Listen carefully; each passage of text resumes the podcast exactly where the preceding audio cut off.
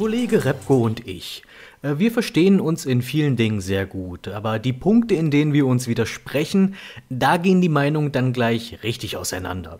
Sei es die Silent Hill-Verfilmung, diverse Point-and-Click-Adventure oder eben auch Robin Hood, die Legende von Sherwood.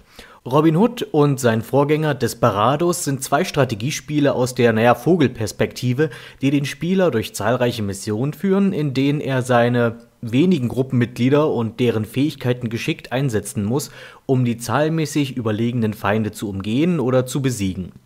Während der gute Dennis in der August-Ausgabe 2015 die Abenteuer rund um den grünen Recken als liebloser denn Desperados bezeichnete, sehe ich das Ganze genau andersrum. Desperados war zwar der geistige Vorgänger von Robin Hood, aber irgendwie hatte es Cowboy Cooper nie so richtig geschafft, mich lange zu fesseln.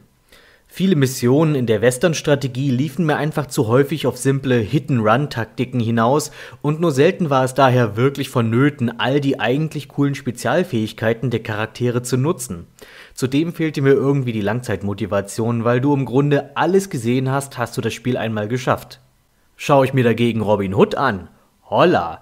Ich habe das Spiel mehrmals durch und finde immer noch Kleinigkeiten oder alternative Wege auf den meisten Karten. Das liegt vor allem daran, dass sich Missionen mitunter deutlich anders spielen, je nachdem, wie man seine Gruppe zusammenstellt. Robin startet zwar als einsamer Rächer der Enterbten, doch schließen sich ihm bald jede Menge Milizsoldaten und besondere Charaktere aus der Romanvorlage an. Will Studley, Jungfer Marion, Will Scarlet, Bruder Tuck und natürlich der gutmütige Riese Little John. Jeder mit seinen ganz eigenen Manövern, die umso effektiver werden, je mehr das Team um Robin zusammenarbeitet. Also Little John macht mit Robin Räuberleiter, um über eine Mauer zu kommen, wo dieser schnell eine abgewandte Wache niederschlägt und der zuvor verkleidete Studley aus den Schatten herbeieilt, um den Helebardenschwinger zu fesseln. Zudem will ich die simple, aber dennoch gute KI loben. Ein Talent von Studley ist zum Beispiel, dass er sich als Bettler verkleiden kann. Das funktioniert meistens echt tadellos, denn warum sollte jemand einen der vielen Bettler weiter beachten?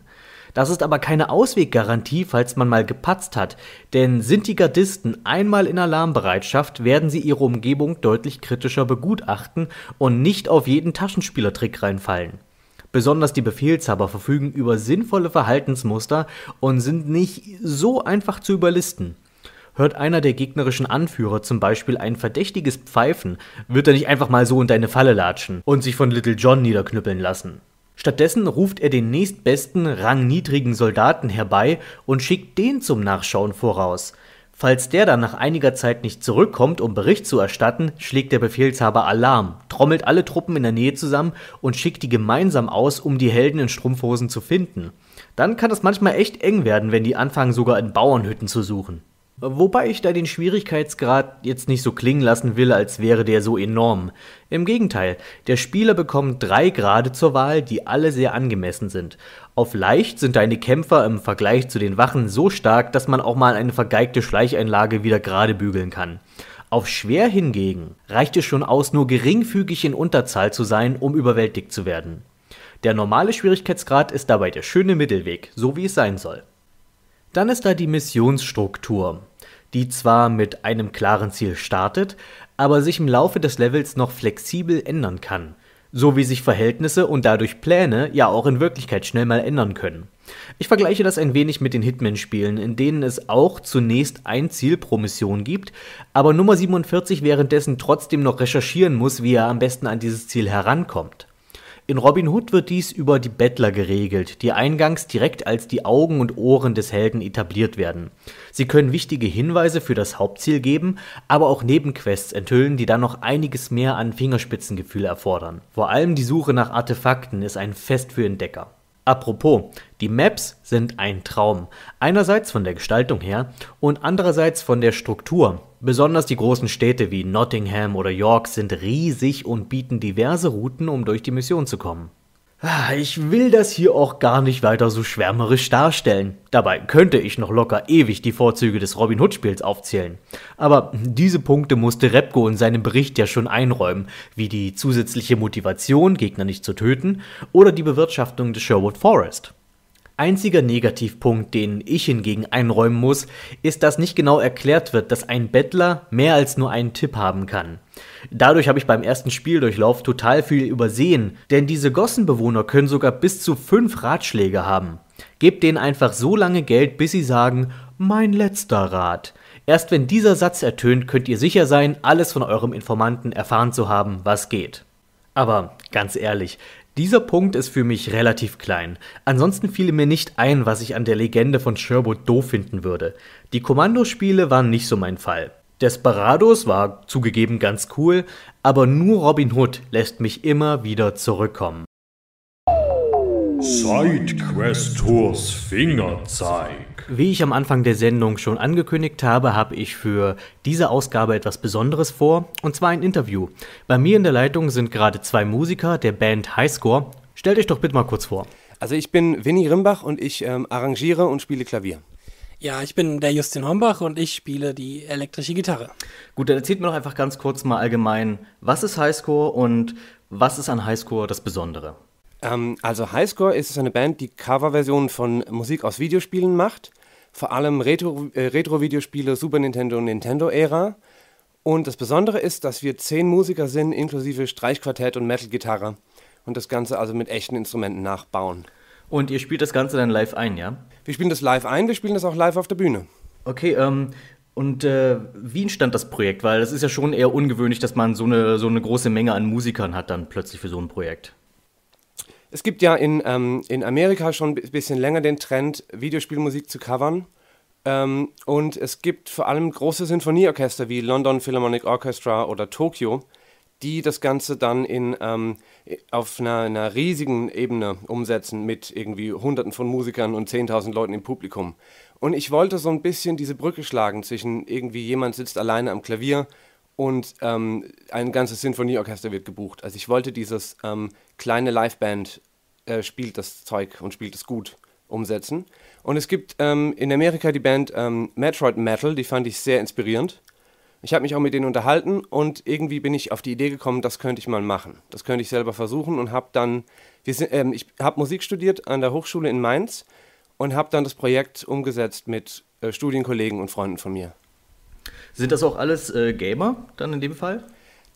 Also Casual Gamer auf jeden Fall alle. Jetzt richtig die harten Nerds würde ich sagen. Es gibt schon so ein oder zwei, aber es ist aber nicht alle. Ja, ja ich meine, wie, wie kriegt man dann eben Leute dazu? Ich meine, wenn es jetzt, sage ich mal, Leute sind, die das auch schon alles so von früher kennen und sagen, oh ja, unbedingt, aber äh, wenn, wenn da, sag ich mal, Leute dabei sind, die jetzt nicht unbedingt auch vielleicht nicht gerade äh, vor allem was Retro-Spiele an sind, da muss man ja schon eine gewisse ähm, Affektion zu haben.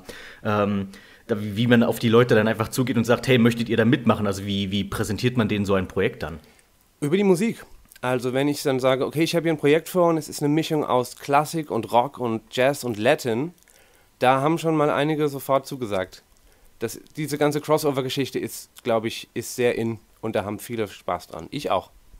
Beziehungsweise bei mir war es dann so, dass ähm, ich in Winnie auch erstmal nur ähm, nur über Internet und über Facebook ein bisschen kannte, weil ich vor Jahren mal ein kleines Projekt hatte, nie viel mit ihm zu tun hatte. Und dann hat er mir das mal gezeigt, weil er ein Bild gesehen hat, wie ich so ein Monkey Island T-Shirt anhatte. Und hat gedacht, hier, das könnte dir vielleicht gefallen. So, das bin ich gerade am machen. Und dann war ich sofort vorher in Flamme mit und habe gesagt, geil, ich, also äh, ich unterstütze euch. Und irgendwann war dann der Gitarristenposten frei. Und dann habe ich gesagt, so, ja klar, würde ich da gerne mitmachen, weil ich halt also ich eher aus der Gaming-Szene dann noch, noch komme, weil ich halt mit der Musik auch groß geworden bin als kleiner Kind vom Super Nintendo. Und bei mir war das schon noch die Gaming-Geschichte auch dann, die mit dabei war. Okay, also du bist jetzt der Gitarrist. Äh, könnt ihr noch mal sagen, also welche Instrumente habt ihr genau in der Band? Weil es sind ja jetzt doch schon einige dann. Also die Basis ist erstmal Rhythmusgruppe, Klavier, Bass, Schlagzeug und Gitarre. Dann kommen zwei Bläser, Querflöte und Saxophon und ein Streichquartett, also Cello, Bratsche und zweimal Geige. Okay, und wie entscheidet ihr dann, wie, welche Stücke dann quasi interpretiert werden? Also ist das dann ein demokratischer Prozess oder ähm, entscheidet ihr dann zum Beispiel sagen, hey, wir haben hier was, das würde sich vielleicht ganz gut eignen und lasst uns das mal versuchen?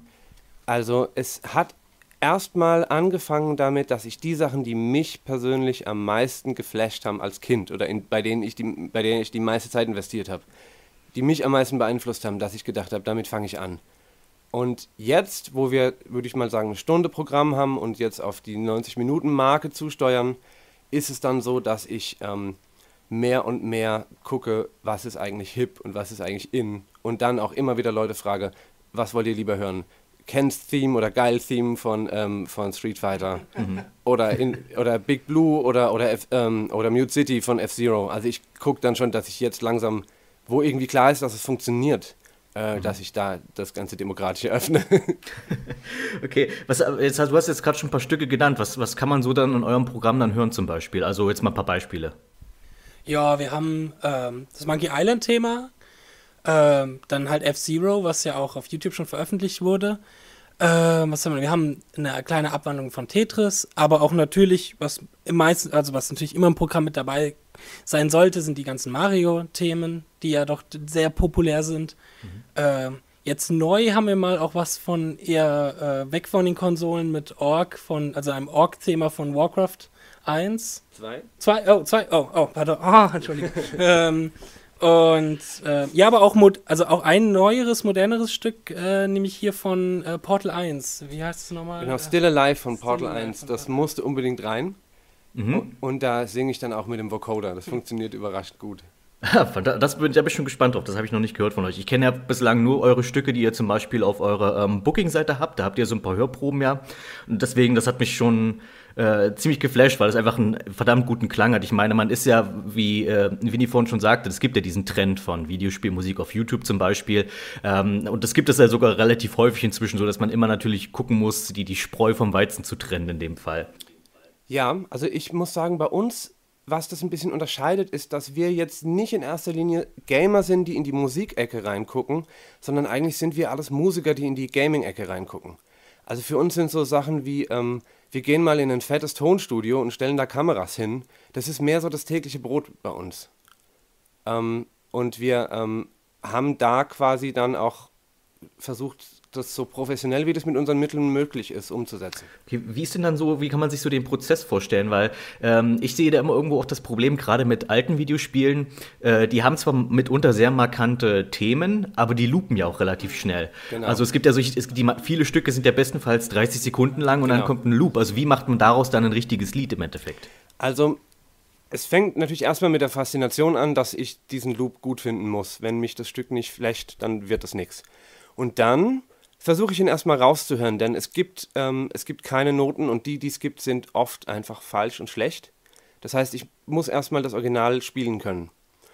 Und dann habe ich so meine Klavierversion und dann fange ich an, mal eine Stunde um den Block zu laufen oder duschen zu gehen oder so und warte auf die Inspiration.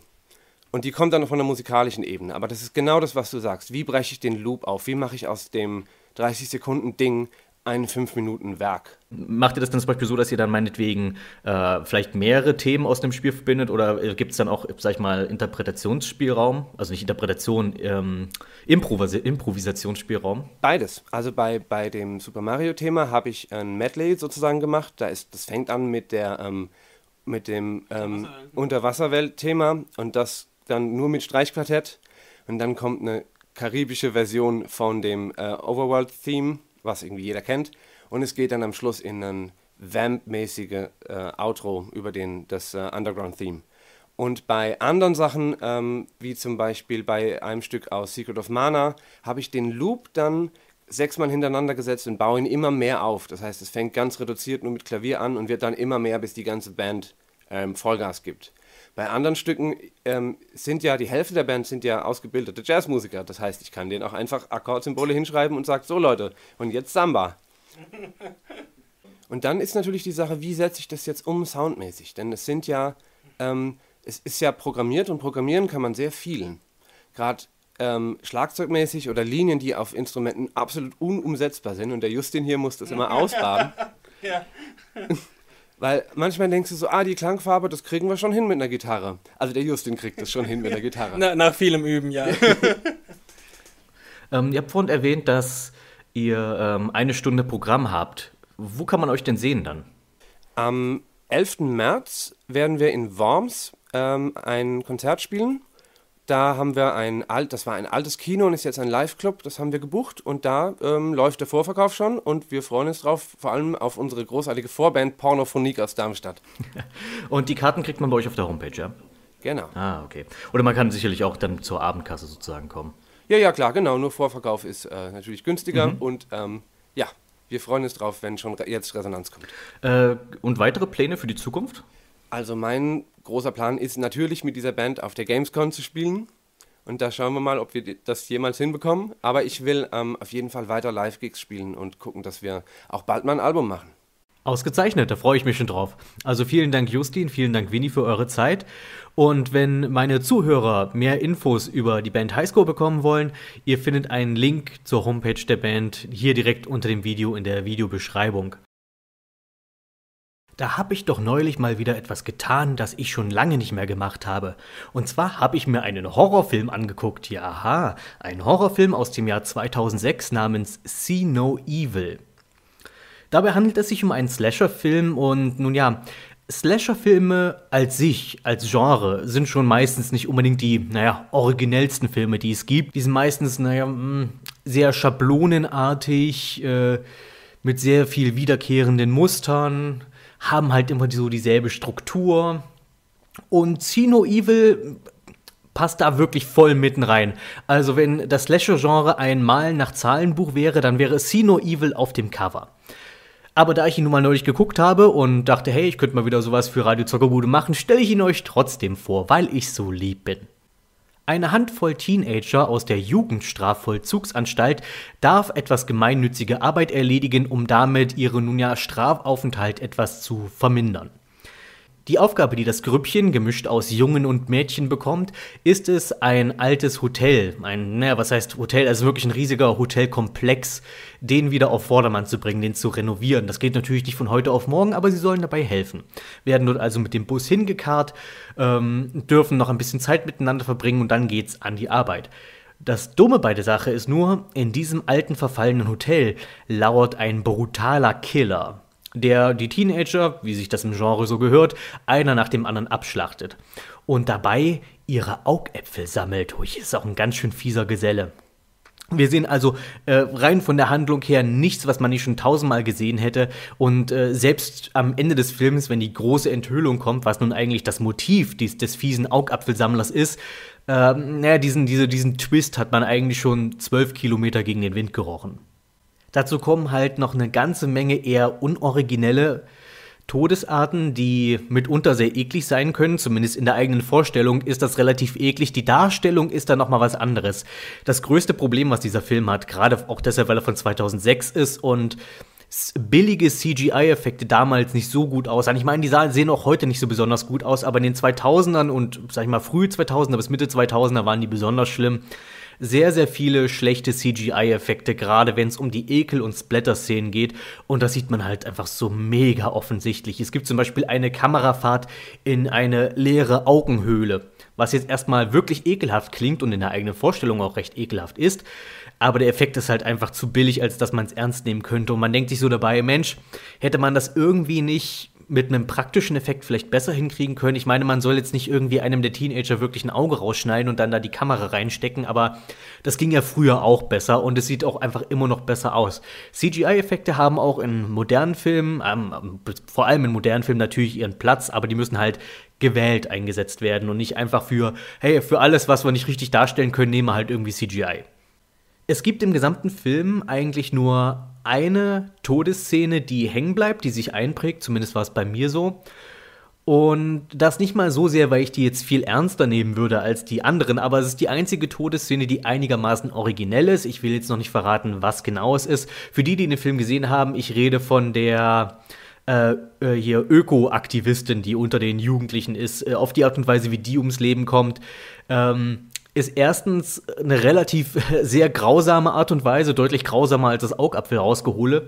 Und andererseits deshalb, weil dort den äh, Drehbuchautoren offensichtlich das große Fass mit der Aufschrift Ironie umgekippt ist und die Ironie an der Stelle sogar irgendwie funktioniert, weil es zumindest für mich relativ überraschend war. Deswegen auch die Originalität an der Stelle, okay, da zwei Daumen hoch. Die anderen Todesszenen, äh, nichts, was man nicht schon hundertmal gesehen hätte. Und dabei hätte der Film durchaus Potenzial gehabt. Er kommt nämlich mit ein paar Nebenhandlungen daher, die leider im Laufe des Films unter den Tisch äh, gefallen, die leider im Laufe des Films unter den Tisch fallen. Also viele der Jugendlichen haben so ihre eigene kleine Nebenhandlung, der sie so folgen. Also es gibt halt zwei, die offensichtlich ein Pärchen sind. Dann gibt es zwei, die eine finstere Vergangenheit haben. Irgendwie einer der Typen hat eins der Mädels zum Drogenschmuggel gezwungen und nur deshalb saß die im Knast. Äh, da gibt es diese Öko-Tante und ähm, der interessanteste Sideplot, der leider schon relativ früh fallen gelassen wird, ist, zwei der Jugendlichen äh, haben davon gehört, dass dieses Hotel halt von einem ziemlichen, von einem reichen Exzentriker besessen wurde früher. Äh, früher, bevor dort quasi das Grauen einzog. Und äh, dass es halt in dem ganzen Hotel viele, viele Geheimgänge geben soll, viele halbdurchlässige Spiegel und solche ganzen, also eigentlich so ein Scooby-Doo-Schauplatz äh, für einen Horrorfilm, der aber, diese Verspieltheit äh, ist aber eigentlich das wirklich Interessante dabei. Man nimmt den Film sowieso nicht ernst, also würde ich sagen, hey, geh doch einfach volle Kanne, voll ins Raus und mach das einfach ein bisschen verspielter. Und das ist so diese eine Nuance, die ein bisschen verspielter ist ist, dass dieses Hotel diesem Exzentriker gehört hat, dessen Reichtum man aber nie gefunden hat. Sein Safe mit den vielen Millionen Dollars wurde nie gefunden und der muss noch irgendwo in dem Hotel versteckt sein. Und diese, sag ich mal, Schatzsuche ist eigentlich ein relativ netter Sideplot, der allerdings, sobald der Mörder ins Spiel kommt, ähm, halt schnell vergessen wird. Was ich sehr schade finde. Das, dem hätte ich gerne gefolgt.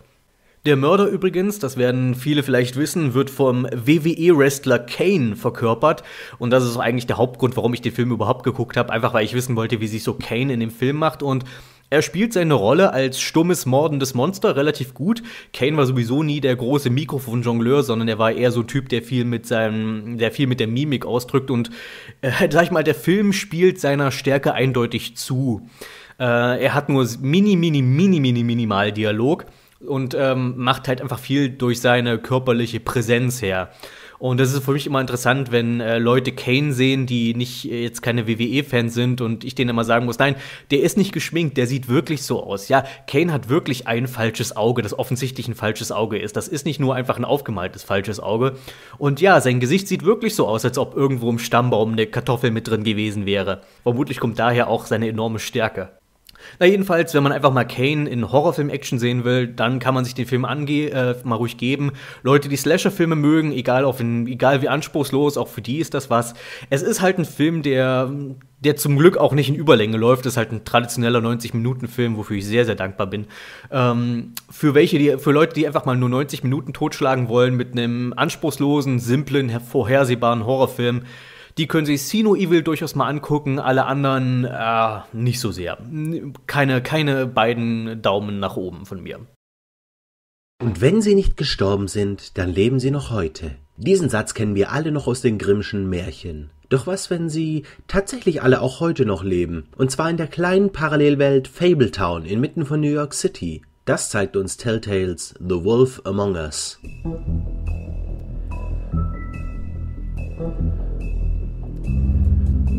Nachdem eine große Menge von Fabelwesen und Märchengestalten von einem nicht näher benannten Tyrannen aus ihrer Heimat vertrieben wurde, lassen sich diese mehr schlecht als recht in ihrer neuen Heimat in den Häuserschluchten Manhattans nieder. Das Leben in der neuen Welt ist kein Zuckerschlecken. Die Mieten sind hoch, Jobs nur schwer zu finden, zudem benötigen alle Bewohner die kostspielige magische Droge Glamour, durch die sie einige ungewöhnliche Äußerlichkeiten verbergen können, wie zum Beispiel Reißzähne, Hörner, leuchtende Augen oder die Tatsache, dass sie einfach nur ein fettes Schwein sind. Kein Wunder, dass es innerhalb der Fabletown-Gemeinschaft haufenweise Intrigen und Kriminalität gibt. Hier kommt der Protagonist Bigby Wolf ins Spiel.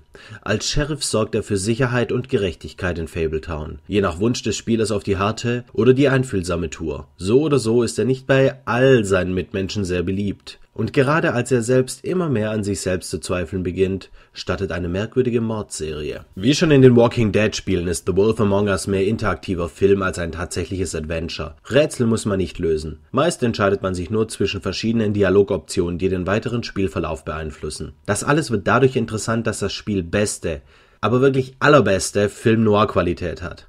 Düstere Gassen, beunruhigende Musik, abgebrühte Bösewichte und ein zum Teil extremer Grad der Gewalt machen es lohnenswert, die Story und Spielwelt interaktiv zu entdecken. Der sehr ruhige, aber eingängige Soundtrack tut sein Übriges. Ständig scheint es Nacht zu sein, finstere Typen in einer finsteren Story, nur beleuchtet vom neonfarbenen Schein der Großstadt.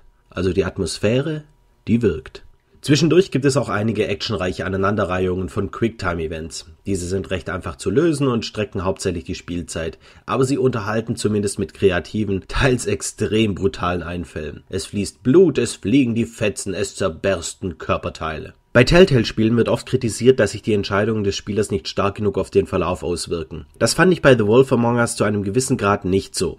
Man sät Misstrauen und erntet es, und einige Charaktere schmieren einem die ollsten Kamellen auch Episoden später noch aufs Butterbrot. Allerdings habe ich Bigby so brutal und menschenverachtend wie möglich sein lassen. Man kann dem Kerl den Arm abreißen, klar, machen wir. Man kann das Kind verstören, ja gerne. In meinem Playthrough hätte niemand in Fabletown mehr zu ihm halten können. Von etwas Misstrauen abgesehen hat dann aber dennoch jeder seine Autorität immer noch anerkannt. Andererseits bin ich mir aber auch im Klaren darüber, dass es eine geschlossene Story sein soll, mit Option auf einen Nachfolger. Also wäre es schwierig, den Ausgang komplett offen zu halten. Vor allem gefreut hatte ich mich über die kreativen Einfälle, wie die verschiedenen Märchencharaktere eingebracht werden. Schneewittchen als gutmütige Märchenmutter, die kleine Meerjungfrau als Callgirl, das Spieglein aus Schneewittchen als Überwachungsinstrument und einer der drei Feldärzte als ein supertalentierter Allesheiler. Den coolsten Auftritt hatte sicherlich die Bloody Mary als unberechenbare Meuchelmörderin. Immer wieder gab's für mich einen kleinen Aha-Effekt. Das war schon gelungen. Da verzeihe ich dann auch, dass die Story die Spannung nicht ganz bis zum Ende halten konnte.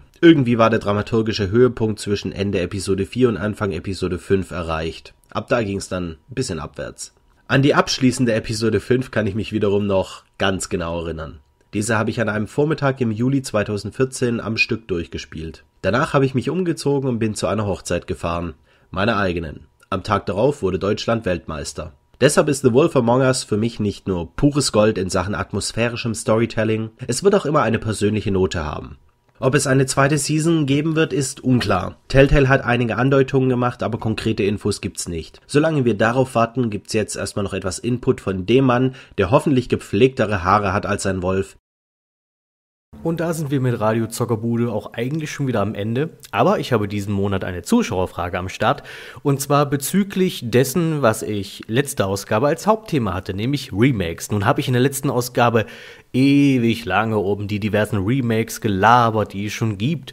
Und äh, einer meiner Zuhörer, einen Moment, ich habe es mir aufgeschrieben, Mr. James Monaco hat dann äh, richtigerweise nachgefragt, weil ich keine Ahnung, warum ich da selbst nicht drauf gekommen bin, welche Remakes von Spielen ich mir persönlich denn wünschen würde. Also welche, die es noch nicht gibt, aber von Spielen, von denen ich denke, hey, das wäre doch mal ein Remake wert.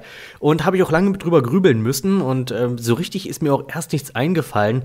Zunächst nur so, naja, zwei Super Nintendo-Spiele eigentlich, die aber von denen ich nicht denke, dass man sie wirklich remaken müsste, wo mir aber das eine oder andere Feature fehlte, um sie wirklich glorreich zu machen.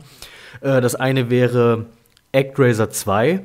Einfach weil ich denke, dass äh, der zweite Teil das einfach so viel verschenktes Potenzial ist, weil man da den Simulationspart, der ActRaiser 1 so großartig und einzigartig gemacht hat, äh, einfach hat fallen lassen. Man hat da ja nur noch diese Action-Episoden, was sehr, sehr schade ist. Hier könnte man noch diesen Simulationspart vielleicht nachschieben. Und äh, dann hätte man ein rundherum gutes ActRaiser 2, was mir, wie gesagt, also die meisten Fans der ActRaiser-Spiele mögen eigentlich nur Teil 1, Teil 2 ist arg umstritten. Und ich denke, das könnte man auf die Art beheben. Und eine ganz ähnliche Kategorie wäre das für ähm, Seiken Densetsu 3 oder wie es bei uns hierzulande bei manchen Leuten bekannt ist, Secret of Mana 2. Ist kein offizieller Titel, offiziell gab es das Spiel nur in Japan und da heißt es Seiken Densetsu 3. Ähm, also die Fortsetzung von Secret of Mana, nicht die inhaltliche Fortsetzung, sondern die stilistische Fortsetzung dieser Seiken Densetsu-Reihe, ähm, ist an sich ein ziemlich gutes Spiel, übertrifft in vielen Punkten seinen Vorgänger. Ähm, konnte mich zwar, ich habe schon ein paar Mal immer wieder angefangen zu spielen, nie so richtig am Ball halten. Ich werde es demnächst nochmal neu versuchen. Jetzt vor allem, weil ich mir, und das möchte ich jetzt mal ein bisschen angeben, ich habe mir nämlich jetzt auch endlich mal das Modul zugelegt. Ähm, werde es jetzt auch bald mal auf Konsole spielen, worauf ich mich schon sehr freue, statt nur noch auf dem Emulator, weil ich finde, beim Emulator geht einfach eine Menge vom Original-Feeling verloren. Und ähm, das pro größte Problem, was ich mit dem Spiel habe, ist, dass es ein massives Downgrade hat. Entschuldigung für den Anglizismus. Eine eine ähm, massive Abwärtseigenheit vielleicht. Bin gerade ein, mir mangelt es hier an einem passenden Wort.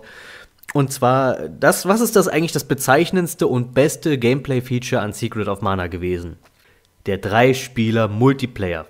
Drei Leute gleichzeitig in einem Action-Rollenspiel. Großartig und sehr gut umgesetzt und hat großen Spaß gemacht. Secret of Mana für sich kann man sich streiten, wie man will, aber zu dritt macht das Spiel einfach wahnsinnig Spaß. Egal, ob man jetzt die Mauerhandlung mag oder was auch immer. Und Teil 3 hat diesen Multiplayer leider nicht mehr. Teil 3 ist nur noch Singleplayer. Was ich einerseits verstehen kann, weil äh, die ganze Erzählstruktur ein bisschen komplexer geworden ist als im Vorgänger. Was heißt also, Seiken in Setsu 3 funktioniert so, dass man am Anfang sechs Charaktere zur Auswahl hat. Man wählt einen davon zum Hauptcharakter und zwei weitere als die Gefährten, die sich dann anschließen. Und je nachdem, welche Kombination von Figuren man wählt, desto äh, insofern verändert sich dann auch ein Stück weit die Handlung. Also man geht durch die Schauplätze anders, man lernt Charaktere in einer anderen Reihenfolge kennen, die Geschichte wird ein bisschen anders erzählt. Es gibt dann schon Unterschiede und ich verstehe, dass da ein Multiplayer dann ein bisschen hinderlich ist. Aber dann dachte ich, eigentlich auch wieder nicht, wenn man es einfach so lösen würde wie in Secret of Mana, wie im Vorgänger. Dort ähm, ist es ja so, die drei Figuren sind einfach immer bei dir und wenn ein weiterer Spieler einsteigen will, drückt er auf Start oder auf Select und ist dann dabei und er kann auch jederzeit wieder aussteigen. Genau das hätte man auch in der, äh, in der Fortsetzung machen können. Ist doch eigentlich egal, wann die neuen Charaktere dazukommen. Sobald sie dabei sind, es könnte doch jederzeit ein zweiter Spieler einsteigen und wieder aussteigen, wie es ihm beliebt.